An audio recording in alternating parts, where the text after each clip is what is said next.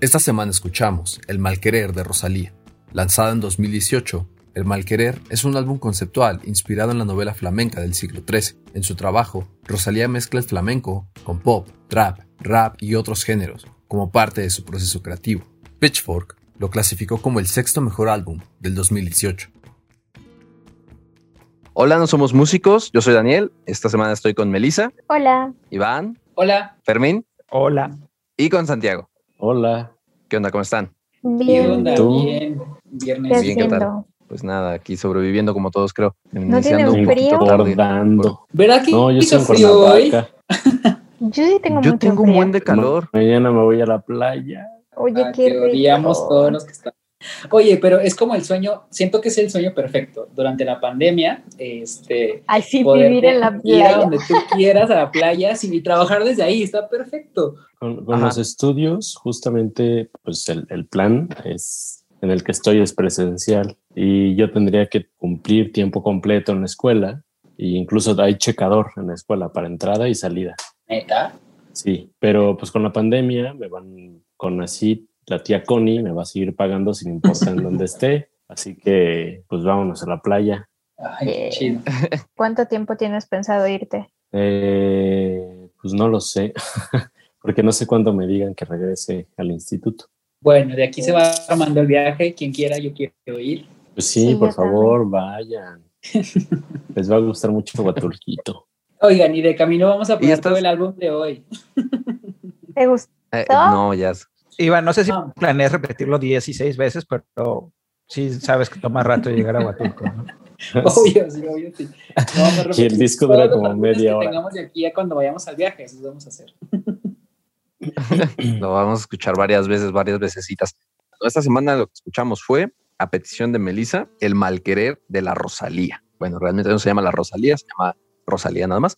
Yo creo que aquí la duda no es quién ya escuchó o quién había escuchado a la Rosalía, sino más bien lo contrario. ¿Alguien no había escuchado a Rosalía? Yo, o sea, ¿No la habías conscientemente no. Así que yo haya dicho, ay, en, en Spotify buscar Rosalía, yo no la había escuchado. O sea, la había escuchado creo que en, en- en algún punto en la calle y así, y la reconocía, pero nunca la busqué.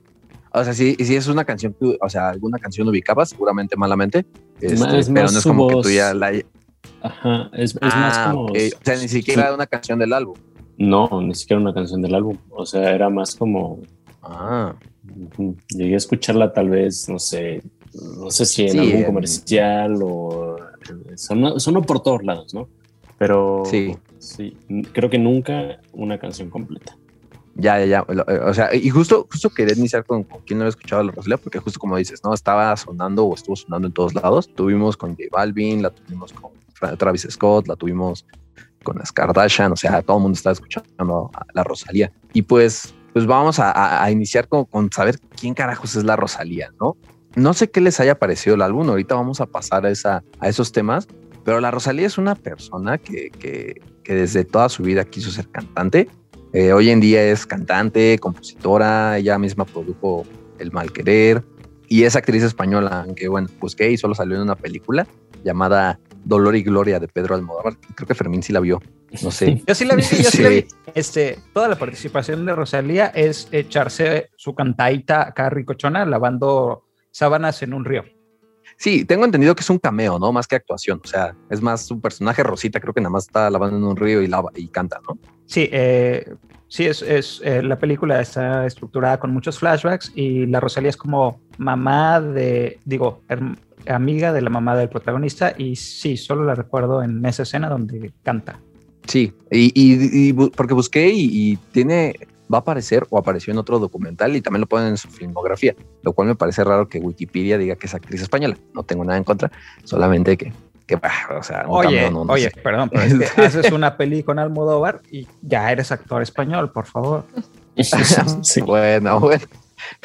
El punto es que, pues, o sea, la Rosalía sí es una persona que ha estado mucho tiempo en música, así como generales, que a lo mejor más adelante hablamos. Tiene ya 45 premios, eh, ha estado nominada a 124 ocasiones. eh, es la primera persona en ser nominada a mejor artista nuevo con un álbum debut en español. O sea, sí hay otros artistas a lo mejor que cantan en español o que tienen algunas canciones en español, pero es la primera que es nominada a Artista Nuevo con un álbum debut en español. Y de hecho tiene también un Grammy, que es el la Grammy a Mejor Álbum Rock Urbano o Alternativo de los Grammys generales, no, no de los Latin. Entonces es una persona que entiende muy bien la música. O sea, Oye, duda. Este no es su primer álbum, ¿o sí? No, no, es No, no, no, no, no. De hecho este es su segundo es el álbum. segundo. Eh, Pero, y como Sí, de- Rosalía, ¿no? Porque pues es una chava que desde chiquita empezó a picar piedras en, en esto de la música. Y en el 2012 eh, tenía otro grupo que era Cajaleo, me parece, que era un grupo de flamenco. sí, Pero de hecho, como Rosalía, Oye, Pues, entonces, entonces nos sí. está aplicando la, la Bjork cuando debut es como su cuarto álbum. Algo así. Y Creo- que, que es no más tanto, joven ¿sabes? que nosotros. ya tiene tantas cosas. es mucho más joven. O sea, pero también Ah, hay que entender algo. O sea, la Rosalía empezó a cantar. bueno, o sea, bueno, sí, ¿verdad? No estamos. O sea, pero Se ve mucho Digo, más yo- joven. yo a mi edad- pero- yo a mi edad no tengo 124 años. Estoy midiendo la edad en premios. Que digan, no, a mi edad no tengo 124 Ay, nominaciones. sí. Este, mido mi edad en nominaciones, Iván, déjame. No, pero creo que una gran diferencia entre la Rosalía y nosotros, que estamos más o menos de la edad, es que ella empezó a cantar cuando tenía 7 años. O sea, no, insisto, no es alguien que llegó a la música a los 20, no es alguien que a los 18 dijo quiero ser cantante, así como nosotros a los 18 dijimos queremos ser este, ingenieros. Eh, es alguien que a los 7 años dijo, más bien su papá le dijo, pues ponte a cantar, mija. Ya es a los 10 cuando decide estudiar formalmente. O sea, empezó a estudiar música desde los 10 años y se dedicó a la música por completo de los 13. O sea, es una, es una mujer que ha estado toda su vida en la música, ¿saben? O sea, insisto, a diferencia de, de, otras, otros artistas, otras personas, la Rosalía desde niña tenía claro que ella quería ser cantante. Y al grado es tu, su, su pasión por la música o su interés de ser estudiante, que estuvo en la Superior de Música de Cataluña y tomó clases, lo que encontré así como un dato creo que, que es interesante, tomó clases con un profesor de flamenco que solo aceptaba un alumno por año. O sea, aparte de que está muy interesada en la música, sí es una persona con talento, ¿no? No es una persona que, no es una improvisada. Sí, de hecho, por sus ¿Y- y buenas por qué notas quiero- la aceptaron, ¿no? En, en esa escuela. Exactamente, y quiero recalcar esa parte de no es una improvisada, porque algo que pasó con la Rosalía un poco es que como justo empezó a salir con J Balvin, empezó a salir con las Kardashian, empezó a salir en todo el mainstream, mucha gente la empezó a asociar como con otra cantante pop que no tiene talento y que está muy bien producida, ¿no? Eh, pasó a mí, olvidando sí. que, y no es este raro, o sea, y, y creo que eh, no, no está bien, por supuesto. Justo, justo por eso quería iniciar con esto, ¿no? Con entender que la Rosalía no, no fue un producto. O sea, la Rosalía no es un producto, la Rosalía es alguien que toda su vida se ha dedicado a música. Y en específico, toda su vida se ha dedicado a flamenco. Y justo, creo que un motivo por el cual, por lo que no coincidía con lo de Björk Fermín, es porque Los Ángeles, si bien sí es su primer álbum de estudio, de hecho estuvo nominado también a los Latin Grammy. Funciona raro, porque incluso las letras son de dominio público. O sea, ahorita podríamos ponernos a leer. Hasta estaba pensando, voy a hacer mi canal de YouTube donde voy a leer las letras de la Rosalía, porque pues son de dominio público, cualquiera las puede usar. Entonces, no sé por qué no está considerada como algo en debut. No es la primera persona, no solo ella lo sé, pero sí, tiene un álbum anterior que se llama Los Ángeles. Ok, no nos está aplicando la Bjork, nos está aplicando la Shakira. Sí, sí, sí. Ah. O, ah, Shakira es la que tiene el disco raro, ¿verdad? Tiene dos antes de Pies Descalzos, pero no hablamos de eso. No, no. No en este. Están muy raros esos discos. No, no, es que búsquenlos, búsquenlos. En serio están muy raros. Hasta la portada está como kitsch. Y ahora sí, pues entendiendo ya quién es la Rosalía, creo que podemos entender un poquito más del Malquerer. Ahora sí, el álbum que escuchamos, ¿no? Si ya nos sentíamos mal porque es este, nuestra edad es contemporánea, para sentirnos aún peor, este, el Malquerer es su proyecto de tesis. O sea, es con lo que se tituló. No, no sé si ustedes recuerdan su No, proyecto de tesis. Sí, No sé si ustedes. Sí, Sí, sí, sí, sí. El Malquerer pues es que como su proyecto de tesis. de Oh, por licenciatura. Dios. Me recuerda cuando estábamos en la uni y veíamos Vete a la Verge, los, estos cortos animados, y después descubrimos que eso también era el proyecto de tesis de, de su creador. Sí, o sea, creo que eh, no es raro, ¿sabes? No sé, hoy- en épocas recientes creo que es más común esta onda de que un proyecto escolar se vuelva masivo. Mm, No sé, me, me- me pongo a pensar un poco en varios youtubers que inician sus canales como tarea y hoy en día, pues básicamente es su fuente de ingresos y, es un, y son reconocidos a nivel mundial, ¿no? Y yo creo que volviendo un poquito, eh, quizás sea la norma y no la excepción, la verdad. No sé de dónde nos ha surgido este, esta presunción de que todo el que salta a la fama siendo joven es un vendido o está siendo o es un producto, cuando creo que muy pocos aparecen en la escena internacional a sus 20 y no cargan consigo una historia de, llevar dedicándose a esto un rato. O sea, no, no, no sucede de la noche a la mañana para la mayoría, siento. Pero no sé por qué tendemos a asumirlo. Yo, yo pensaría que tiene que ver mucho con, o sea, no sé si precisamente con ese pop, pero sí con el pop 80s, 90s.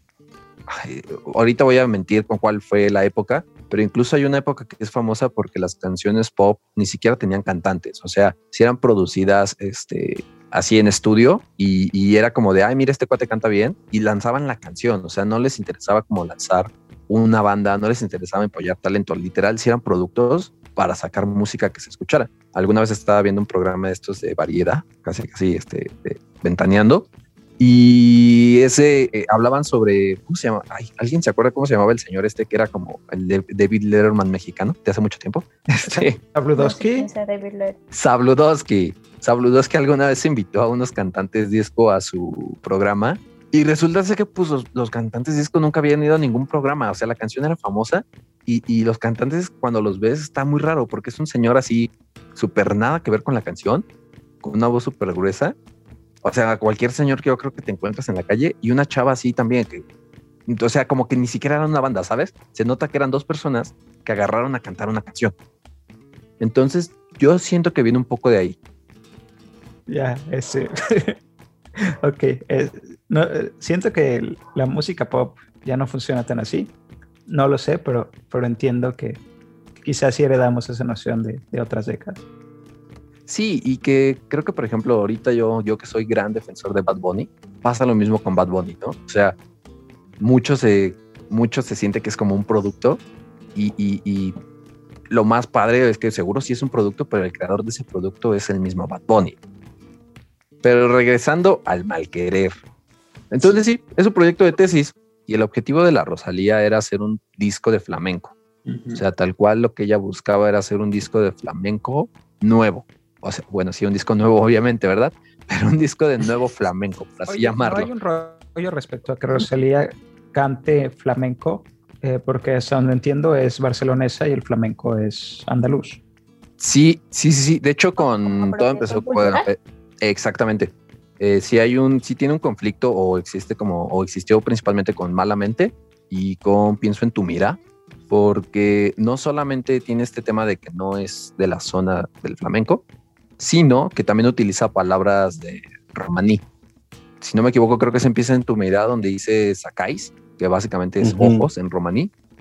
Oh. Eh, y pues y pues sí, o sea, sí, de hecho mucha, la cultura gitana piensa que la Rosalía se está apropiando de su cultura y haciendo dinero de eso. Pero creo que más bien ella sí ha dicho muchas veces en sus entrevistas que más que apropiación cultural es apreciación, ¿no? Hasta hace referente a, maestros que ya tuvo, que admira mucho, que, que le enseñaron muchísimo y pues que ella es amante tanto del el flamenco como, como de toda su cultura. Pero bueno, pero es creo. que, y, y, digo, igual y nuestro tema va a ser, ¿es este disco apropiación cultural o no? Acompáñanos a descubrirlo porque ya es la segunda es vez. Sí. Ajá, creo que la vez pasada también discutimos este tema, ¿no? Y tiene que ver con estratos sociales y, y percepción cultural. Pero, y, y, creo que cada vez es más común, o sea, porque pasa lo mismo, por ejemplo, con, eh, con todo lo que es reggaetón, hay un tema así como de pues apropiación cultural eh, de la cultura negra latina, porque pues básicamente el reggaetón se sustenta en dembow y otras cosas, ¿no? Bueno, y el trap y así. Este, entonces, y si ves a los reggaetoneros, pues no es como que haya muchos reggaetoneros negros realmente. De hecho, la gran mayoría son blancos. Entonces sí, creo que es algo muy común, no solo en estos dos discos que hemos visto, sino en la música actual.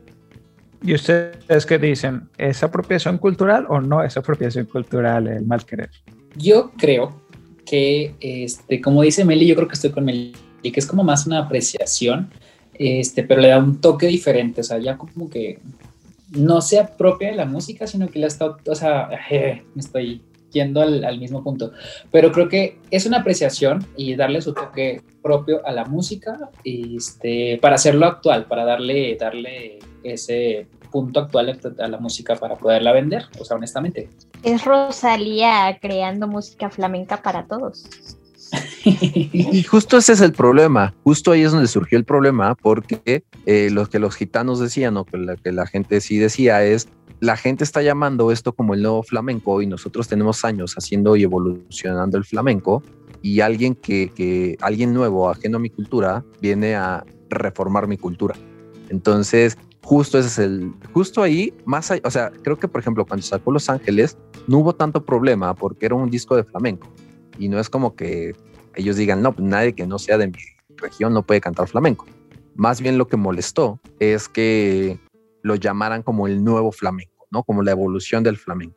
Y, y ahí es donde entra el problema, porque pues es, si es alguien ajena a la cultura, si es alguien ajena a la región, modificando su, su, su, cultura. O sea, saco mi nuevo disco de Nuevo Son Jarocho. Ándale, exactamente. O sea, es como si ahorita tú dijeras, eh, voy a hacer como la evolución de el son jarocho, voy a hacer la evolución de este, la música peruana. O sea, por mucho que la hayamos estudiado y así, pues, pues sí hay una línea ir peligrosa, ¿no? En donde quién soy yo para poder modificar la cultura de estas personas.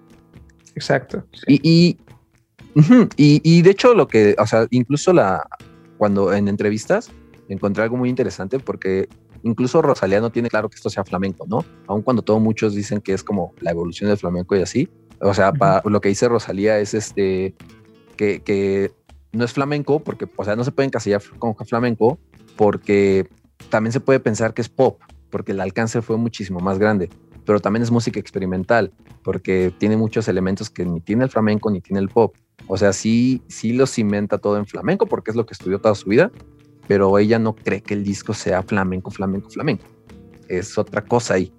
Y sabes, rara. Este, igual y también es relevante que siento hay algo de racismo en todo esto. Frank Ocean es un hombre negro, Rosalía es una mujer latina, depende de cómo concibas latina, pero en la concepción de hispanohablante.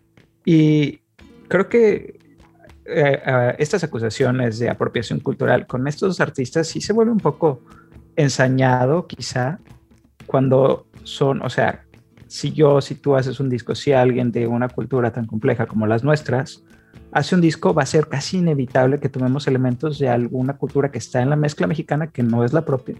Y creo que no, no merece la pena desgastarnos en esta discusión de apropiación cultural, que sí es muy interesante y relevante, pero sí creo que mereces alguna especie de pase de, oye, espérame, porque si estas discusiones solo se van a tener en torno a las personas que vienen de, esta clase de etnias o culturas o países, quizá no deberían tenerse. Yo, yo coincido, o sea, en la parte de que, de que mm, hoy más que nunca, y creo que justo por eso está pasando, o sea, ya no estamos separados del mundo por barreras físicas. O sea, realmente ahorita yo podría escuchar música de cualquier parte del mundo y si algo me gusta de la música asiática y algo me gusta de la música este, africana y lo integro al mariachi, o sea, no lo consideraría yo, por ejemplo, apropiación cultural necesariamente de las culturas africanas o asiáticas. No, y el mariachi en sí mismo ya integró un montón de elementos, solo perdimos el rastro, ¿no? Exacto, eh, eh, pero creo que ahorita es como más obvio ambas cosas. O sea, más fácil tomar cosas de otras culturas o de otras regiones y más fácil darse cuenta que alguien tomó cosas de otra cultura y otras regiones. Supongo que para mí el conflicto con Rosalía es que al final del día no lo sé, porque para mí el saber si es una apropiación cultural tendría que ver con la forma en que lo hace, si es respetuosa, si hay eh, andaluces, gitanos involucrados en la producción, si les está retribuyendo de alguna forma, si se está deslindando, y, son cosas que no, no sé, entonces no puedo más que disfrutar el disco, la verdad. Claro, y, y, o sea, yo creo que donde podemos partir, al menos eso sí podemos saber y tener mucha conciencia, es que casi todas y cada una de las canciones son o tributo u homenaje a algún cantante de flamenco que ella admira. Todas están inspiradas en alguno. Entonces, coincido contigo, o sea, yo no me enfrascaría en la, en la cuestión de si es apropiación o no es apropiación cultural, porque per se a mí me gusta mucho lo que hizo la Rosalía en este álbum y creo que prefiero apreciarlo como eso. Sabes que yo no me había topado, yo, yo, yo, con algún álbum parecido a este, que fuera un álbum conceptual, que hilara todas las canciones y las hiciera como una historia. Entonces eso, eso es como algo que me, me gusta mucho de este disco. Yo no lo había visto en otros. Y, y que está bien divertido, ¿eh? Ah, Sí, sí, está padre. Bien divertido, yo tengo, yo tengo ahí como, o sea, empezó bien, a la mitad del disco fue como de Dios que estoy escuchando, este, y llegó un punto en que, que era demasiado flamenco para mí, aunque no sea flamenco o lo que sea, Yo, pero yo quiero hacer ahí un comentario que no han hecho y me sorprende que no lo hayan hecho. que este disco conceptual y que hila, bueno, o sea, la idea de un álbum conceptual es justamente una narrativa que hila todas las canciones, es porque está basado en un libro del siglo XIV, Del siglo 13, del XIII. siglo 13. Aquí, por favor, este, XIII, perdón. entro yo con mi Ah. objeción. Estaba, esperando que alguien me diera entrada, la verdad, Santi. Gracias. Ok, ok, Este, yo, en- en- como buen eh, investigador, de nuevo, llegué al fondo de esto y me chuté el libro. Es una novela. Te amo, Fermín. Te amo. Yo, busco, yo, yo busqué el resumen, verdad. no lo encontré. No me quería echar el libro. Sí, la verdad, es, parece que es muy desconocida porque no hay sinopsis ni resúmenes en línea. Es una novela medieval del siglo XIII. Creo que no está fechada exactamente, pero es como la mitad. Encontré de- un estudio, encontré un estudio que decía que era del 1287. Ándale. Eh, O sea, sí es como la segunda mitad del siglo, más o menos. Pero digo, la verdad, la mayoría de nosotros no sabríamos distinguir el inicio ni el final de- del siglo XIII de cualquier forma. Eh, Edad media, y es todo lo que necesitamos saber, ¿no? Eh, y la novela se llama Flamenca. Es divertido porque eh, Flamenca es la protagonista de la, teleno- de la telenovela. Órale. Sí.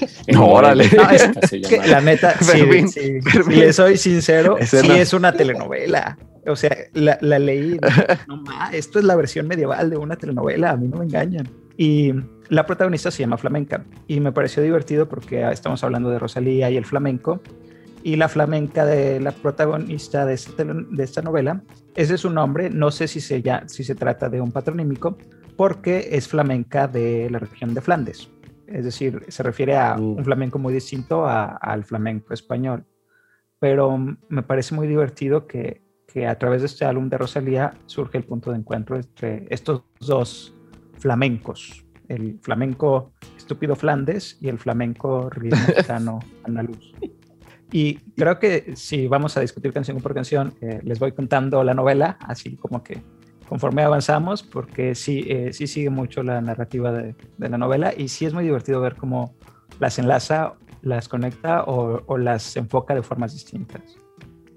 Pues yo creo que pues vamos a, a mí sí me gustaría como pasar, aunque sea rápido, canción por canción. Y antes de pasar a eso, ya nada más para no enfrascarnos más, ¿por qué digo que está divertido que sea conceptual? Porque creo que cuando buscamos el mal querer, lo primero que encontramos es justamente que se basa en este libro flamenca del siglo XIII, pero Rosalía nunca pensó hacer un disco basado en el libro flamenca del siglo XIII. Rosalía a los 19 años dijo, quiero hacer un álbum de música flamenca diferente, música flamenca nueva. Cuando iba a hacer su tesis dijo, el álbum se va a llamar El Mal Querer.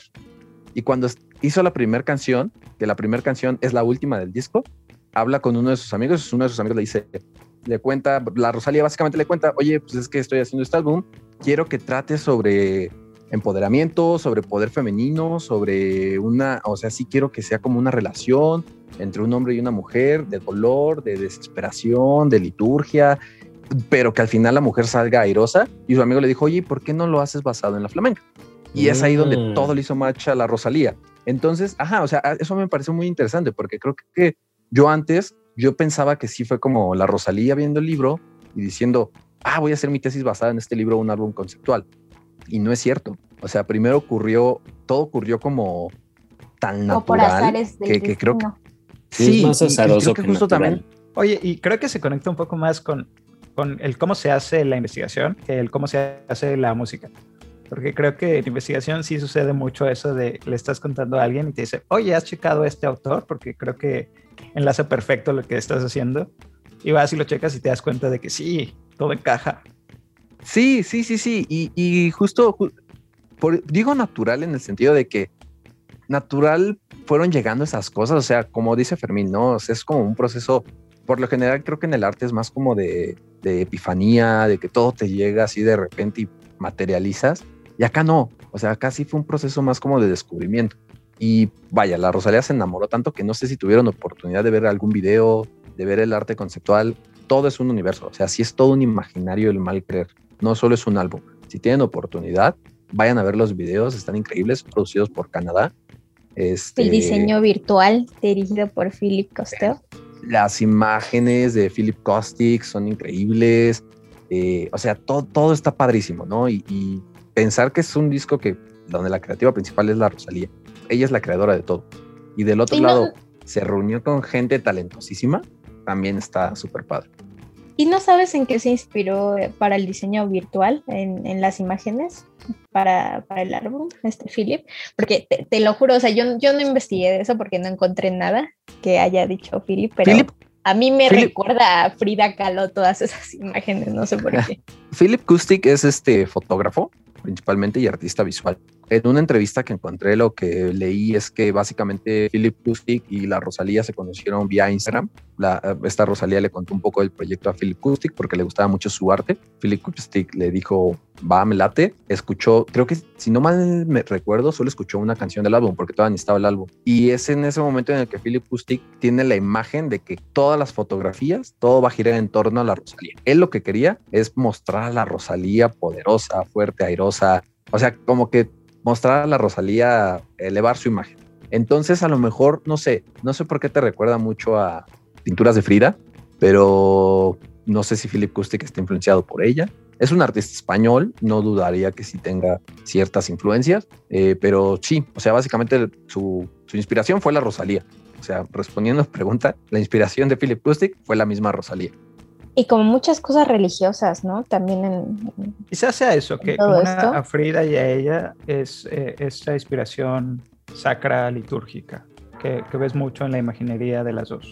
podría ser.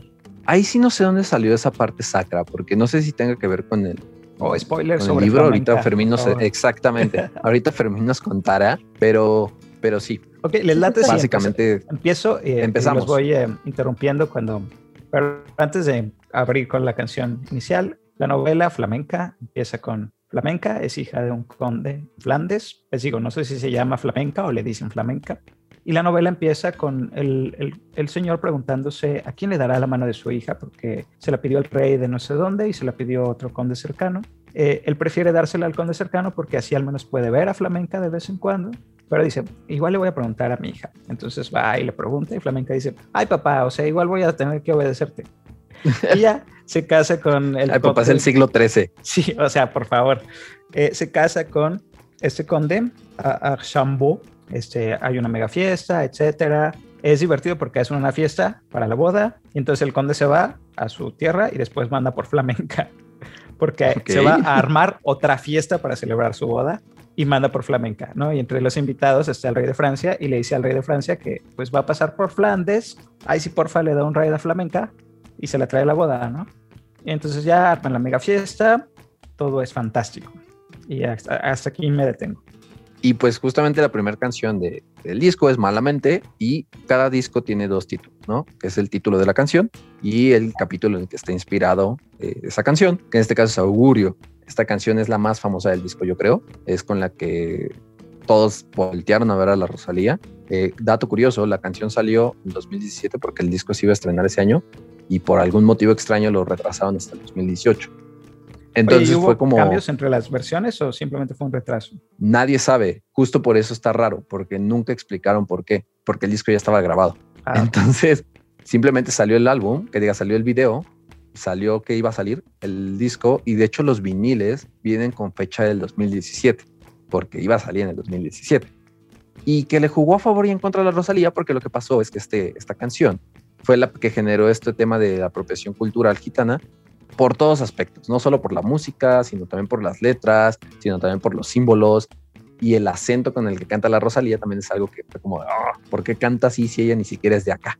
Pero pues sí, esta canción se inspira en la compla y en tangos. Entonces desde aquí la Rosalía ya empezó a mezclar cosas y habla justamente sobre esta pareja o esta mujer donde, a ver, algo malo te va a pasar en tu vida. todos, todos sabemos que algo mal va a pasar en esa relación. Aguas. a mí, Y pues supongo es la canción que más les gustó, no sé. malamente Todo me- indica mala suerte, ¿no? Sí, Fue el es como... Cristal que se rompe, todas estas cosas que dicen, no lo hagas. No lo haga compa. La Sí. verdad es que o sea, yo creo que era la única canción que yo conocía a fondo de este álbum. Cuando yo la empecé a escuchar, dije, ay, sí la conozco súper bien, bla, bla, bla. Y de repente escuché las demás y dije, opa, este, eran diferentes a la, a la primerita, este, pero, pero creo que fuera más famosa y para gente como yo, este, fue la que me llegó primero. Entonces, eh, a mí me encanta, malamente. Oye, Iván, y, y entonces no te pasó que te atrapó esa canción, oíste el, disco, el resto del disco y cómo lo encontraste comparado con Malamente? O sea, te digo que la primera canción súper bien, ¿no? la sabía, la cantaba. De ahí empecé a, a avanzar en las demás canciones, que no salga la luna y los demás. Este, y llegó un punto, yo creo que como en la, en la quinta canción, eh, se llama creo que Reniego, aquí la tengo en mis notas. Este, sí, es Reniego. Cuando yo empecé a escuchar esa canción y luego la de Preso, dije, ay, como que ya es too much para mí. Eh, entonces, Ok. eh, a mí, para mí eso fue, no sé ustedes. Creo que no me sucedió, malamente no me atrapó, ¿sabes? Eh, recuerdo haberlo escuchado, me gustó. Sí ocupa ya un lugar en mi cabeza al grado de que no puedo ir malamente sin escuchar las palmitas. Tra, tra. Ajá, pero eh, no, me, no me atrapó particularmente y fue hasta que salieron más sencillos cuando me interesé más en Rosalía y en el resto del disco. Yo estoy igual que tú, ¿eh? Yo creo que, eh, o sea, obviamente escuché malamente cuando salió, porque pues creo que estaba en todos lados. Pero a mí, por ejemplo, yo, a mí me atrapó Rosalía cuando la escuché junto con J Balvin. Y en ese momento, cuando la busqué, solo tenía Malamente y Los Ángeles. Y pues Malamente fue como, ah, mira, esta coincide mucho con lo que. O sea, yo pensé que la Rosalía era cantante urbano, no cantante de flamenco. Pero cuando escuché Los Ángeles, la verdad es que fue como, ah, no, como que no es para mí esto. Pero no sé, creo que Malamente es suficientemente pop, pero no es la más pop del disco. Y pues, justo como dice Iván, después viene que no salga la boda, que, diga- que no salga la Que boda. no salga la Que luna. no salga la luna. El Que es la boda. Que- no, no, no, ¿cómo crees? Ay, mi corazón. Este, que no salga la luna, que justamente ya es el momento de la boda. Esta ya es como con un sample de guitarrita. Creo que también hay, ah, en esta hay un cajoncito, es a poner todo intenso. ¿Sabes? No Y la está puedo inspirada apreciar. en un palo rítmico, ¿no? Que es bulería yeresana. Sí, sé, no sé Me si se sentí diga. albureado con eso de palo rítmico. Palo rítmico. Sí, es una bulería. Y yo encontré, no, no sé si alguien más lo encontró, que también está inspirada, está en, en Bodas de Sangre de García Lorca. No sé si alguien haya leído el libro. No, yo no. No, No, mi trabajo de campo no llegó hasta ahí. Y, y- Nos y pues fallaste, Fermín. nos fallaste. Y pues igual Boda en, en ese, en ese libro de que es Bodas de Sangre, pues la luna también como que tiene un significado hacia muerte, destrucción, caos y todas esas cosas. Y en una parte, pues de esta canción, hacen mucha referencia hacia la luna, ¿no? Y pues ahí seguimos con, con malos datos de no te cases, hija mía. Volviendo a la a flamenca, es interesante porque las dos primeras canciones de Rosalía, que son Malamente y Que no salga la luna, sí como que te, te, te indican que se avecina algo feo. Algo no está bien, la primera se llama augurio, la segunda se llama boda y, y sí te dan esta noción de, de no lo haga compa, este, date cuenta amiga, date cuenta. Y, y es algo que en la novela no existe. O sea, todo sale bien, la boda es fantástica, no hay personas más bellas, se ven hermosos juntos, qué felicidad. ¿Sabes? Yo creo que justo ahí, entonces ahí sí se nota que la Rosalía tenía más su idea del disco, o sea, tenía el concepto ya claro y fue integrando la novela y no al revés. Yo creo que sí, y es un efecto de adaptación también. O sea, no es un tono ausente de la novela, solo que no aparece hasta mucho después en la novela. Justo mi punto era como que, a diferencia de lo que se podía pensar como que sigue plenamente la novela, pues supongo que tú que ya leíste la novela, supongo entonces no la sigue tan plenamente. Hay, eh, no, y sí, hay como puntos muy fuertes de conexión entre las dos y hay puntos muy libres en el disco.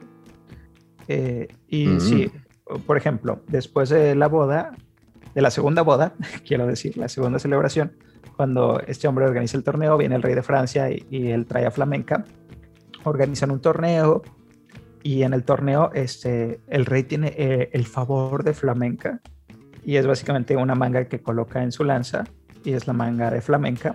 Y entonces la reina le siembra al esposo esta idea de que, de que flamenca se le está lanzando al rey. Y, oh Dios, eso desata. El hombre se vuelve un loco de celos en, en cuestión de un capítulo, ¿sabes? Eh, empieza con, a, desarrollar estos pensamientos así que lo consumen, no puede dejar de pensar en que, pues claro, Flamenca es hermosa y lo va a engañar con el primero que pase y, y, y en que estaba pensando por qué se casó. Les quisiera leer este pedacito de estaba solo afligido y se le a decirse, ay de mí, ¿en qué pensaba cuando me casé? Dios desvariaba, ¿acaso no era feliz? Claro que sí, malditos sean mis parientes que me aconsejaron que tomase lo que nunca ha supuesto un bien a ningún hombre. Ahora tengo una mujer, una mujer, bendito, que duro es el tormento de los celos. No sé cómo sobrellevarlo. Y todo eso me lo causa esta damita, que Dios me castigue si ya sabe algo, pero yo se lo haré saber. Dios, Dios, ¿qué puedo hacer? Y pues lo que decide hacer es lo que todo hombre racional haría, obviamente, y la encierra en una torre y le prohíbe salir y ver a nadie. Uh -huh. Siglo XIII, siglo XIII. Me gusta, sí, me sí, gusta sí. como el siglo XIII es muy, es muy obvio. Sí, y eso nos lleva a, pienso en tu mira, celos. Pienso en tu mira, justamente, o sea, justo ahorita que dices que, que este hombre tiene muchos celos, ahí estamos con pienso en tu mira. Que, que antes de, quiero decir una última cosa de que no salga la luna. Y es que estoy enojado con David Bisbal, porque las bulerías para mí eran muy diferentes. Ay. Solo quiero decir eso. Ahora sí, pienso en tu mira. Pienso en tu mira. Es mi canción, yo creo, es, es como la canción más padre de el concierto de la Rosalía, porque y quiero presumir es aquí. Mis, de mis favoritas. La Rosalía abre con esta canción. O sea, aparte de que es una canción con una letra muy fuerte, porque pues, básicamente la canción habla de celos este, enfermizos, celos dañinos, y, y, lo que hace más potente la canción es que ahí la Rosalía sí lo, lo ha dicho en entrevistas, esta canción la escribo desde mi experiencia con los celos, y esta onda de que de que te sientes que no puedes hacer nada y que te están matando con la mirada y que te está disparando y que, o sea, te sientes como, o sea, te sientes mal todo el día de que estás haciendo algo malo porque esta persona te está celando tanto. Justo por eso siento que tiene mucha potencia esta canción. No, que, que, que creo que sí fue una canción que, que, gustó muchísimo, tanto como su video musical, como que a muchos de los que sí saben de música, creo que, que le vieron como alguna que otra cosa que, que, salió de lo normal dentro de, de, estas canciones pop, si así se les puede llamar, porque mencionan que, que tiene pues ritmos muy fluidos y todas estas cosas y fue una de las primeras canciones eh, que fueron nominadas a mejor canción pop eh, en los premios Grammy Latinos para ella y que pues igual ha sido muy reconocida. Algo que me gusta mucho es que creo que no sé si ese reconocimiento existiera si la canción no fuera tan pegajosa. No, es pegajosa, pero es linda al final del día, ¿sabes? Porque habla de celos, pero lo hace desde, desde este lugar empático, ¿sabes? Nunca, no se me ocurre ninguna canción que hable de celos y los retrate de esta forma tan vivencial. O sea, no, no les coloca un juicio de valor, solo lo describe, ¿sabes? Y es esta sensación de, de hasta tengo miedo de que te vean sonreír, ¿sabes? Porque tu sonrisa es mía y, y no quiero que, que, nadie más la vea y que nadie más se la dediques, ¿no? Y, y, me parece muy lindo, o sea, sí que sé que es de celos, sé que es tóxica, pero la forma en que lo describe, la forma en que lo pone, hace que los ¿Quieres entiendas. que te celen así? No, no quiero que me celen así, pero entiendo lo que es sentir es, esas ganas de celar así. O sea, entiendo el origen, pero no lo justifico. O sea, o sea, sí, sí lo justifico un poquito. No. un poquitito. bueno, no justifico los celos. Un poquitito. no, es que no, quizá no justifico eh, lo que viene después, la siguiente canción. Pero esta forma de escribirlos la entiendo. Lo que hagas con ellos okay. varía, pero esta emoción, como está descrita aquí, la entiendo, no podría haber sido puesta mejor. Mm, ah, difiere un poco, pero bueno. Ah, este, a ver, desarrolla. O sea, creo que la parte donde no me parece nada tierna es cuando es el coro, es el coro mismo. O sea, pienso en tu mirada clavada una bala en el, en el cielo. En el eh, pecho. En el pecho, sí. Ay, perdón, en el pecho, en el pecho. Y, y que me, me, suena como, como a este celo ya no lindo, ¿sabes? O sea, desde ahí ya me suena este celo que te hace sentir mal. O sea, el, el deja tú ya del celo que te hace. O sea, más bien, este ya no, es el no celo. sé, no hay celos que no te hagan sentir mal, ¿sabes? Estoy de acuerdo, o sea, pero a lo que me refiero es, um, es el celo que ya es... O sea, no te deja descanso, no te da paz mental. Ándale, exacto, que no te da libertad. o sea, no es como que el celo te dé libertad nunca, ¿verdad? Pero ah, digamos que los celos sanos, comillas enormes aquí, este, pues vaya, o sea, te van a cel estás celando o te están celando, pero puedes salir sin, sin, sin miedo. Y ya esta parte, por ejemplo, a mí el, el, corito es como clavado una bala en el pecho, es como, o sea, este celo ya es, sí es algo que me está afectando. Pero te afecta lindo. Ay, sí. no, estoy de acuerdo, estoy de acuerdo. Sí, sí habla de, de cuando rosa este, este borde enfermizo. ¿no? Sí, sí, sí, sí. Luego creo entender por qué a partir de aquí puede arruinársete completo.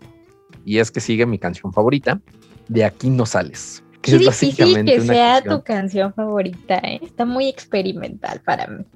Es una locura. Justo por eso que, me gusta. No sé, la que más trabajo no. me cuesta escuchar, de hecho, Yo ahí empecé a perder el encanto, o sea, fue como ya too much y cuando llegó Reniego dije, wow, ¿qué estoy escuchando?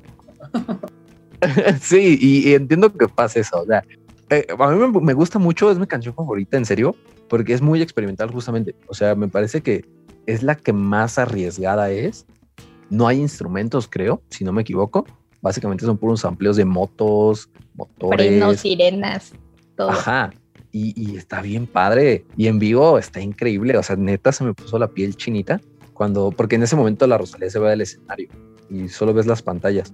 Y, pero suena increíble. O sea, sí emociona. A mí me emocionó.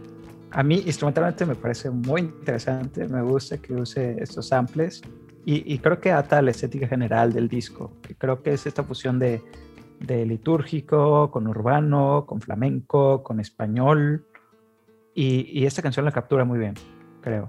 Que era lo que quería representar pues esta Rosalía, ¿no? Aquí en, justo como dice capítulo 4, disputa, es como, a mi parecer, la canción que tiene como más violencia, tanto como en la letra como en, el, en los amplios, que de verdad hasta muchas veces le puse pasar. este, pero pues es lo que quería poner, ¿no? En la canción de llena puedo, de violencia. Sí. sí. lo logró, sí lo logró. Y creo que eh, no puedo no asociarla con la anterior porque las veo un poco como un díptico de estas dos caras. Y, y tiene razón en que la anterior ya insinúa que ya estamos del lado eh, incorrecto. Lascivo. Sí, pero justo esta es la que, la que captura esos celos y los lleva a, a esta respuesta irracional y enferma de mangos, ¿sabes? O sea, te voy a apresar en esta torre, ¿no? Y sí, eh, justo lo que hace, no solo la apresa en la torre, sino que la apresa, le pone dos doncellas, solo sale para ir a la misa y para ir a los baños térmicos cuando se siente enferma y los manda a vaciar para que solo entre ella, ¿no? Y no solo eso, también eh, se desatiende, o sea, el, el, hombre se enferma, se deja de rasurar, se deja de bañar, se deja de peinar. Hay escenas donde lo describen caminando descalzo por el pueblo okay. y así, o sea, se consume totalmente. Y, y creo que es, eh, de aquí no sales captura ese, esa reacción malsana del todo, eh, fúrica, enferma, y, y, y, concuerdo con me dice, así creo que es la canción más violenta de, del disco. A mí me gusta mucho porque más que una canción, te, me parece un audio performance, o sea, tal cual me parece una pieza de arte de representar una pelea. Entonces, eh, que la haya puesto ahí en medio de la, del disco me parece súper padre. O sea, sí me parece, incluso me parece arriesgado. O sea, me parece como, o sea, hay que tener los pantalones de agarrar tu disco de flamenco y poner esto en medio. Es una película, es un film. Seguimos con Reniego, que creo que es donde el álbum ya se empieza a poner más triste. O sea, veníamos como, si de por sí ya estaba feo, aquí es donde se pone triste el álbum, porque básicamente es donde la, la, la personaje pues empieza ya como a, a, sentir el peso de todo esto que le está ocurriendo, ¿no? Sabes, eh, no sé cómo lo interpretes tú, Mel, porque mi duda con Reniego es eh, de qué habla y quién lo habla. Yo siento que sí es la mujer.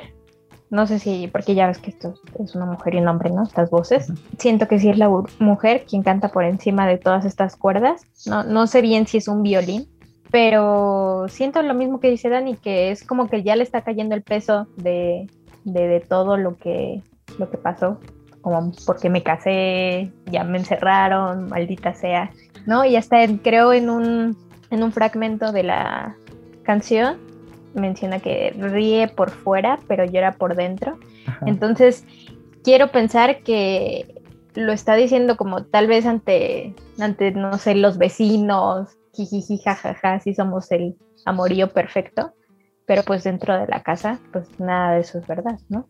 Entonces, a mi parecer, esta, este capítulo 5 sí es interpretado por la mujer.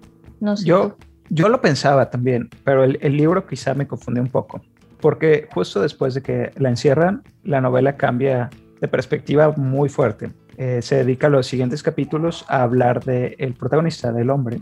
En primera es cuando te das cuenta de que esta novela pensaba en un público femenino, creo, porque a Flamenca jamás la describen. Sabemos que rubia, que es bellísima, es todo.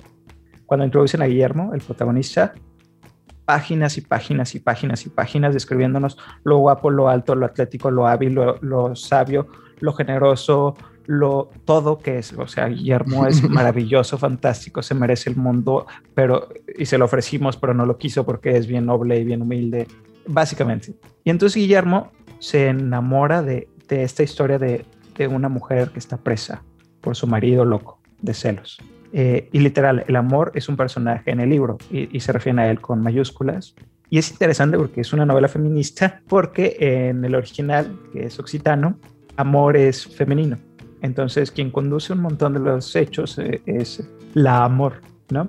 Entonces, este hombre, ese trauma, decide ir al pueblo de donde tienen apresada a, es, a, esta mujer y no puede más que pensar en ella todo el tiempo y, lo consume y, se ve físicamente enfermo y, y, la historia que les vende es que el pueblo es famoso por los baños termales, que fue para tratar su enfermedad, ¿no? A, en vista de eso, no puedo pensar en Reniego como no des, desde la perspectiva de ella, sino desde la de él.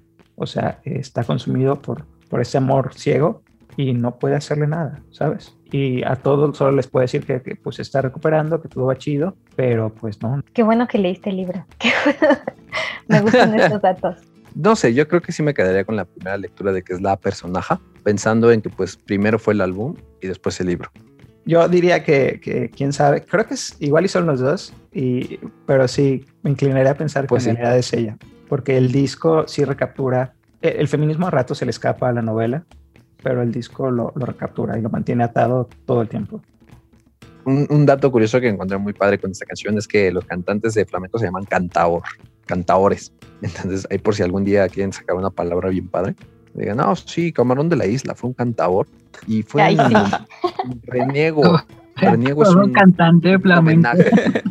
Algo divertido No, también no. es que se sospecha que la novela fue la primera que usó la palabra trovadora, o sea, trovador en Sí. femenino.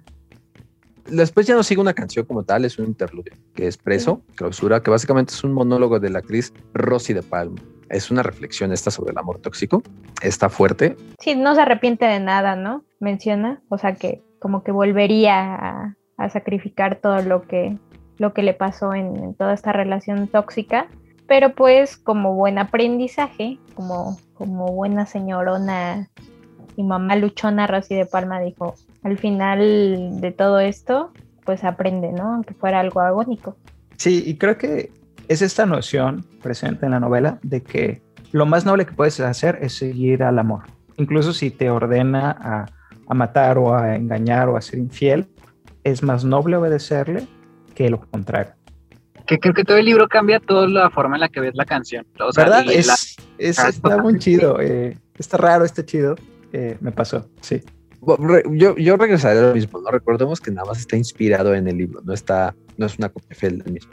Yo aquí no sé quién es, no sabía quién era Rosy de Palma, eh, pero recuerdo cuando oí la canción, o bueno, eh, como le dijiste ahorita, no es, no es una película. Así, eh, creí que era un chavo, o sea, como un chavito, adolescente. Ah, la voz.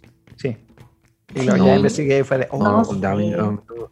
A mí sí me sonaba una Sí, a mí señora. tampoco me sonó. a- De hecho, Rosalía menciona que, que le gusta mucho la voz de Rosy de Palma, que porque siempre dice las cosas con, con mucha certeza, con mucha verdad, desde el fondo de su corazón y que por eso le pidió que, que- que dijera estas, estas líneas en este capítulo.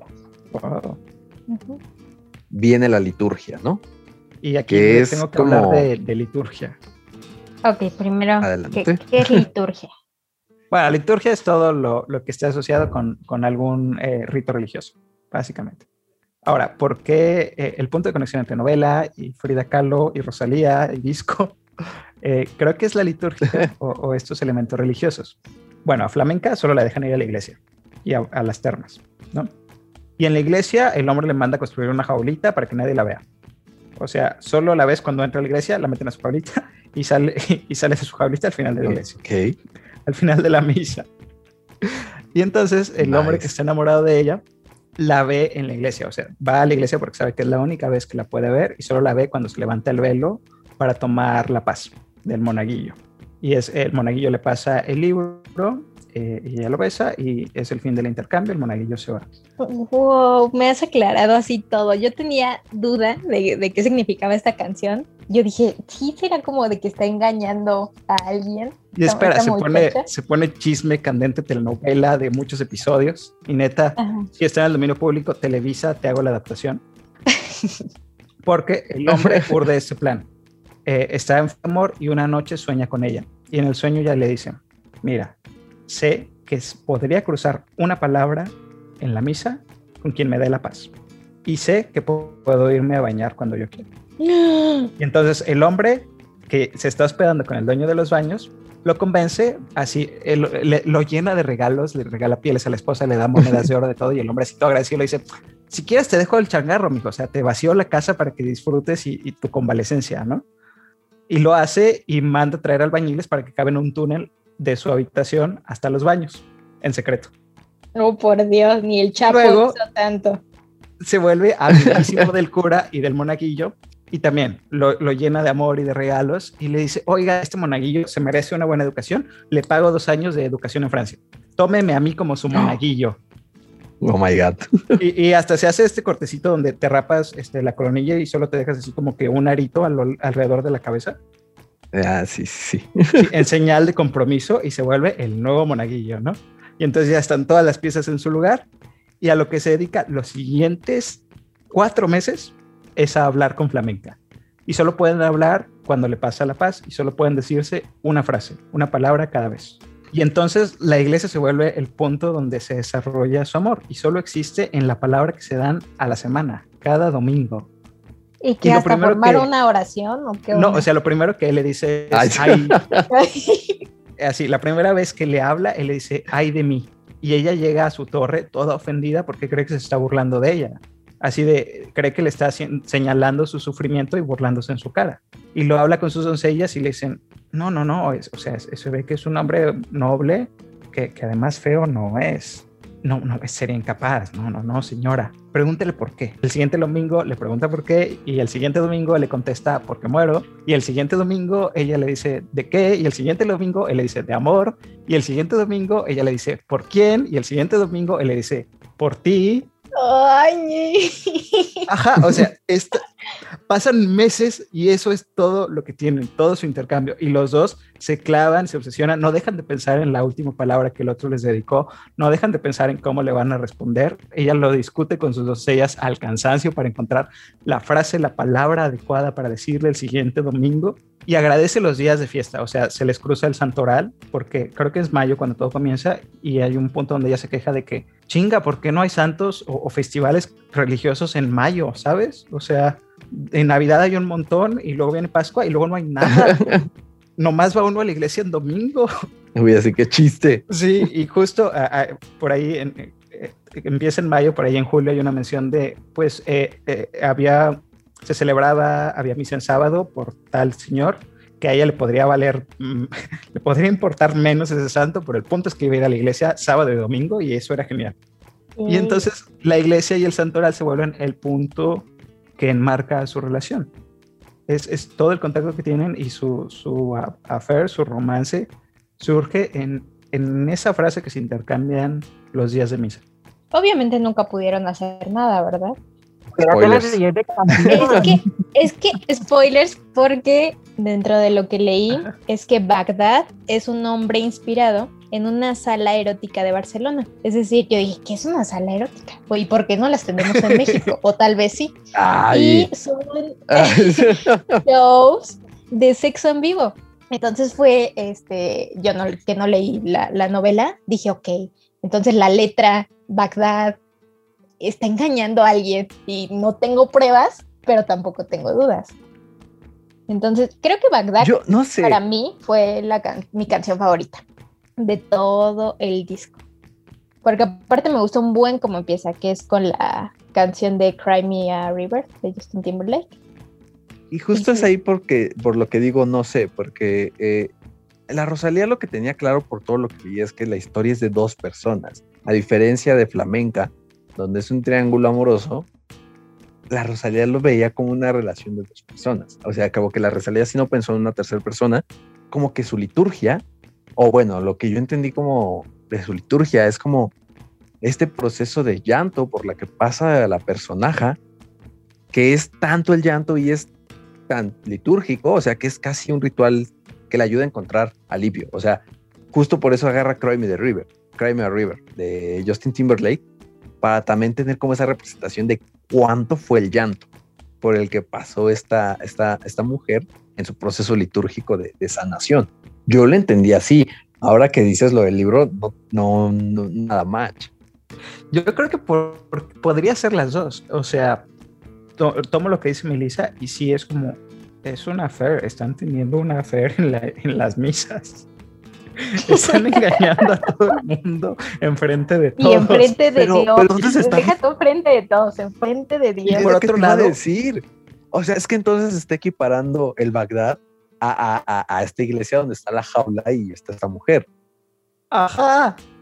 Qué padre. Qué fuerte, Sí, qué qué, fuerte. O sea, qué fuerte hacer match entre todo esto. Sí, sí. Y les digo, pienso, por ejemplo, en, en este verso de y se va a quemar si sigue ahí. O sea, es como los dos están hirviendo y solo pueden, están limitados a, a su frase de domingo.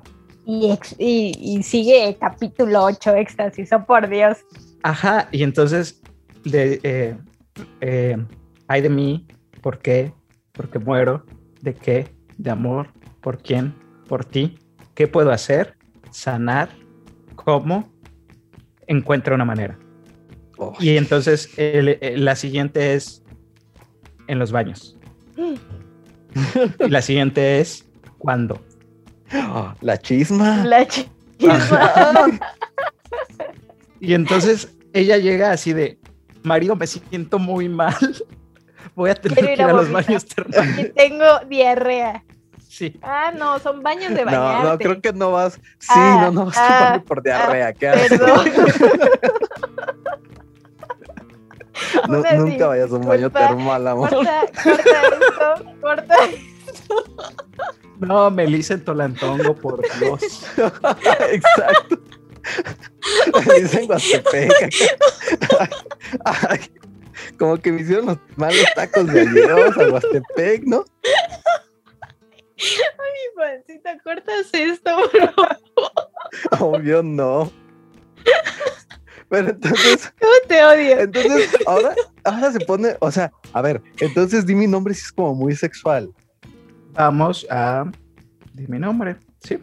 Está, o sea, voy a poner así como algo bien este conspiranoico gorrito de metal, pero así como relevante que haya dicho la Rosalía que haya encontrado de esta canción, es que se inspiró en Say My Name de Destiny Child, la, la- la- el grupo este donde estaba Beyoncé. Y, y pues creo que las dos van un poquito de lo mismo, ¿no? O sea, más bien, el de la Rosalía es como más soft, con, con lo que estás diciendo, si, si hay un tercero ahí. O sea, pues obviamente eh, esto es sexual, dice di mi nombre, éxtasis, en una del, en una Átame parte a la de la esquina de tu letra. cama. Sí, pon tu cuerpo contra el mío, Daniela, por favor. Pero es que, o sea, yo, yo podría tener otra lectura, que es como sí de éxtasis, sí ese sexo, pero no la persona, o sea, no la mujer, sino más bien como, como el hombre, y, y- y yo más bien había pensado como este, eh, eh, un éxtasis este, egoísta. Y creo que es, sí, es egoísta porque los dos están súper enamorados, los dos están a punto de ir a ponerle Jorge al niño y nadie lo sabe. O sea, el marido de ella la hace enferma y el pueblo a él lo hace un héroe monaguillo. Mm. Me gusta más Cuando- canción ahora. Y sí, creo que Me Di gusta. mi nombre es de mis favoritas. Y A mí es Sí. mi favorita, totalmente. Sí, sí, no man, qué bueno que leíste esta novela, Fer. Me a salvar el día. Hombre, les traigo el chisme fresco. Está buenísimo porque cada canción tiene, o sea, y aparte es consecuencia de la anterior y así, está muy chida. Ajá, y entonces esta mujer va a los baños, el marido, como es tradición, la encierra con las doncellas, y entonces sale el hombre del túnel y la lle- las lleva a su recámara. Y entonces eh, pasan, esto lo hace varias veces, pero en- en- se los resumo. En una ocasión de estas, las lleva a su recámara y les dice, te amo demasiado y quiero que alguien lo sepa, déjame traer a mis dos escuderos para que te conozcan. Y ella le dice, pues va. Y, a mí- y yo digo, what? Espera, ¿Qué está pasando?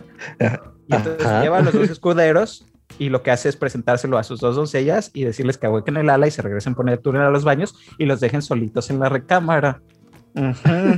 Y ahora Y pues todo ya. está novio. Ajá, el resto es historia, ¿sabes? O sea, Y supongo tienen un hijo. Eh, Supongo, creo. Por eso la que sigue se llama Concepción.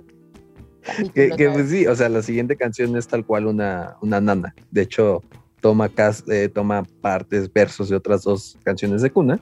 Y, y esto es una nana, o sea, que es cuando cuenta el proceso de, de que tiene un hijo.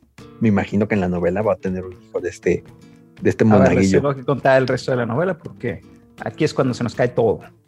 Después de llevar esto por un rato, ella un día llega y le dice a su esposo así de, a ver, necesitamos salir de esta situación y te ofrezco un pacto. ¿Qué pacto? ¿Quién sabe? Porque a la novela le faltan pedazos porque el manuscrito estaba incompleto. Entonces nos saltamos cualquier pacto que hagan. Corte A, el marido ya la deja salir, ya se baña, ya es un hombre hecho y derecho otra vez, todo está bien. Y ella va con Guillermo y le dice, te tienes que ir. ¿What? Y Guillermo le dice, pues yo hago lo que tú me digas. Y ella le dice, mira, tengo un plan, tú ven, mi marido va a organizar un torneo la próxima Pascua, te tienes que ir. El hombre se va por ahí, eh, eh, pelea, eh, resulta que hay guerra en Flandes, que es en la tierra de- del papá de ella, se vuelve heroico y famoso. El papá de ella se lo presenta a su esposo formalmente, el señor lo ama, eh, así, eh, así como que quiero todo contigo, eh, quiero ir a torneos contigo, quiero ir a la guerra contigo, eres un hombre bien valeroso y me caes bien chido, bro. Y ah, es más, ven, para que conozcas a mi esposa. Y así de, ay, encantada. Encantado. Y entonces este, organizan este torneo. El marido no se cansa de presumir a Guillermo por todos lados. Guillermo es un héroe en toda la extensión de la palabra. Se gana el torneo, todo está chidísimo. Se acaba el manuscrito, se acaba la novela. No sabemos cómo acaba, no sabemos cuánto le quedaba, cuántos versos faltaban. No sabemos nada más. No sabemos qué pacto hizo ella con su esposa, con su esposo. No sabemos cuál era su plan. Nada. O sea, eso está bien feo porque pues, o sea, nos deja en la nada y no va a resolver mi duda de, de- de- de maldición, que, que- que es como la antepenúltima canción. Porque en esta canción hay un sample de otra vez de un videojuego. En este caso es de, de Zelda, eh, la Ocarina del Tiempo, de igual de Nintendo 64, que suenan espadas, ¿no? Y entonces, Oh, por Dios, yo pensé que a esta mujer le gustaba Kill Bill. Y, y- no, le gusta, le gustan los juegos. Y, y- y entonces, o sea, así como en mi proceso de- de- de ver o intentar entender qué era esto en la historia, alguien hay muerto, ¿no? Porque pues justamente está cantando de que lo va a hacer y de que no, o sea, como, como que, básicamente la justicia canción... Con su propia mano, ¿no? Exactamente, toma justicia por su propia mano. Entonces, después de que suenan las espadas, habla como dejé un reguero de sangre. O sea, básicamente describe que hubo un muerto, ¿no? Y yo dije, pues mató al hombre. O sea, mató a la persona que le causó todo este daño. Pero leyendo teorías de gente, hay una Se teoría. suicidó, ¿no? Ajá, exactamente, que en realidad se suicidó y la forma de acabar con su dolor fue suicidándose. Yo dije, pues Fermín leyó la novela, me va a aclarar quién se murió. Y ahora me dice que no. Lo siento muchísimo. Y, y Pero me gustaría, me gustaría pensar que, que mató al hombre. No, no porque sea bueno matar hombres, porque no, obviamente no es ¿No lo bueno matar a nadie. No, no lo recomiendo. Pero pues este disco, pues sí, y la novela, pues son feministas. Quiero pensar que, que al final quien salió victoriosa, pues fue ella y, y no tuvo por qué caer en el suicidio. Yo creo que estas últimas tres canciones me gustan porque son como, como ese final que la novela no tiene. Y, y vuelvo, y, y, te doy la razón, Daniel, en que sí es mucho inspirada en, no una adaptación de, pero a la vez sí, sí. Le sirve como final y sí encaja con, con la verdad, con el, con el feminismo de, de la novela, eh, creo. Porque aun cuando a, a, ratos le falla y a ratos sí se pone como muy... Um, a ver, vamos a aclarar cosas, amigo. Tiene estos momentos donde no puedo más que aplaudirle el, el feminismo y quería eh, ver si encontraba uno de ellos porque en realidad son, son fantásticos. Y estas tres también me rehusaría a creer que, que habla de, del suicidio porque, porque aun cuando la novela no tiene final, pues todo apunta a que el final tiene que ser bueno para, para la protagonista, ¿sabes? Porque se ha dedicado sí. todo el rato a defender lo que está haciendo, aun cuando moralmente, para la época más aún, fuera incorrecto. Pero, pero, o sea, a ver, es que yo creo que un final bueno para la época no necesariamente es que haya quedado con el hombre, ¿sabes? O sea, me quedo ah, no. pensando en todos estos amores trágicos donde se mueren los, o sea, uno u otro. Entonces, un final feliz sí pudo haber sido que se suicida. Feliz en la novela. O sea, no, no digo que el suicidio Pues la, la novela feliz. sí dice que la única forma es que los dos estén juntos y, y, en perfecta simetría. O sea, se tienen que querer igual y estar, pertenecerse igual. Porque cualquier otra cosa se va a romper, ¿sabes? Y a, aquí está el pedacito. Hay que una. Quería leerles. Ajá. Eh, es cuando él está lamentándose que no puede estar con ella. Y entonces dice: Oh buen Dios, una cosa os diré respecto al pedazo de paraíso que debéis darme. Os lo podrías ahorrar fácilmente, ahorrároslo, incluso haría donaciones, yo os ofrecería como garantía a los apóstoles y a los profetas y daría las rentas que tengo en Francia para construir iglesias y puentes, siempre que me permitierais poseer a mi señora, con su consentimiento y aprobación, porque de otro modo no quisiera que me la concedierais, ni aunque me dierais todo lo que es vuestro, incluso si me dieras el doble o diez veces más, o tanto como seáis capaz, o que yo fuese emperador de todas las cosas. Ay, eso está bonito. Y, y, lo amé porque mezcla esta noción de, de, de, caballería medieval y amor noble con esta de, de, si ella no quiere, no quiero nada. Creo que ahora entiendo por qué justo estos investigadores dicen que la novela es como muy revolucionaria en su tema del de trato a la mujer. Sí, o sea, totalmente. Lo habrá escrito. O sea, que sí le da su lugar. No se sabe. Pues es que cuando describen a Guillermo, la neta es que mi sospecha es que sí, porque deberías leerte esas como cinco páginas de, de descripción con lujo de detalles oh, de Dios. Guillermo. Y pues básicamente ese es el disco. Creo que en conclusión es una adaptación libre de flamenca. Recordemos que esta es la canción que originó el disco. O sea, es esta canción, la última es la primera que hace y con la que dice quiero hacer un álbum sobre una mujer que se emancipa y alcanza poder. No sé, me dejaste más dudas que, que, que respuestas, Fermín, honestamente. No sé si, o sea, creo que lo único que me gustaría agregar al final como del mal querer voy a hacer como una simetría ahorita de lo que nos contaste del libro en cuanto a esta, esta revalorización de la mujer o este lugar de la mujer en, en, una situación en la que no existía con el mal querer, que es como uno de los objetivos justamente al que la producción fuera la Rosalía, el guincho, y eso se lo dijo el guincho a la Rosalía, porque la, Rosalía quería que el guincho, que fue como su amigo y productor favorito, hiciera el disco, y el guincho fue como, a ver, no, lo vamos a hacer juntos, el mundo debe saber que tú produces y todos deben reconocer que las mujeres hacen música, ¿no? Y todo el crédito se deje de ir a los hombres que participaron en el trabajo. Me pongo ahorita como lo de la novela, ¿no? Esta, esta última cosa que nos dijiste, ese, ese lugar de la mujer de si ella quiere, va, si no, no, no sé, o sea, como que lo pongo un poquito en simetría en el hecho de cómo estas cosas no han cambiado de cuando se escribió flamenca a ahorita, ¿no? Estas cosas de que la mujer no tiene su lugar, de que la mujer no es reconocida por su trabajo, de que la mujer a veces ni siquiera es reconocida en su relación y, y siguen ocurriendo. Es algo que, me perturba un poco, ¿sabes? Leer esta novela de hace ya siete siglos y, pensar en lo poco que hemos avanzado, pensar que, muchos de los puntos que levanta o por los que argumenta siguen siendo debatibles. Sí, justo una de las reflexiones que hace la Rosalía es que me parece increíble que esa novela del siglo XIII tenga cosas que siguen ocurriendo, cosas que diríamos, no, pues ya las superamos, es cierto. Que está alarmante, más que triste, creo yo. Pero, ¿sabes? A la vez, eh, quizá me alegra que, que, en ningún momento pensé que, que tuviera que, o sea, escuché a Rosalía, me gustó. Nunca la pensé como un producto y nunca pensé que, que tuviera que probar su lugar en la música, porque para mí era obvio que lo merecía. Bueno, creo que esto ya es algo. Vamos a la calificación para terminar. Melissa, Yo le doy nueve Melis. A mí me gusta mucho la Rosalía y su disco, que fue un álbum conceptual. Y ahora con, con lo que nos ha dicho Fermín, pues me gustó demasiado. Fermín. Nueve, nueve Melis. Yo le doy, creo que un 8.5 de nuevo. Eh, me gusta mucho, pero algo que, que necesito es saber quién es Rosalía. Y este disco no me lo dice. Me gusta mucho lo que hace, pero muero por saber lo que hace después y lo que va a hacer ella de propia voz, quizá. Es decir, aquí hay muchos elementos muy bien mezclados, muy bien hechos, una adaptación libre o, o inspirada por una novela. Quiero ver qué sigue.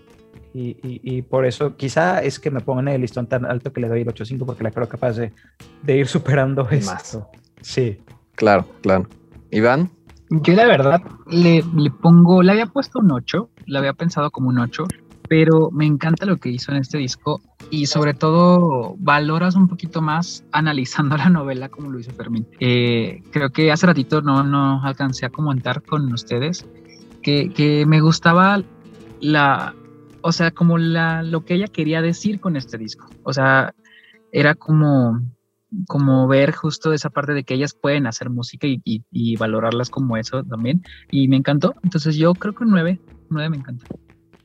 Yo, yo estoy con Fermín. Yo creo que le do- doy un 8.5 también porque me gustó mucho el mal querer y lo que ha venido haciendo después me está gustando, pero estoy seguro que, que cuando saque un próximo álbum va a estar mucho mejor. O sea, sí, sí la veo reventando la caña.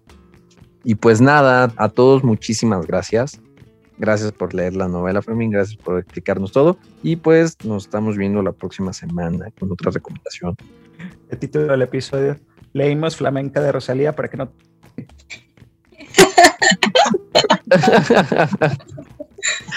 Justo así será. Justo así será. Vale, pues gracias. Chao. Chao. Gracias, bye.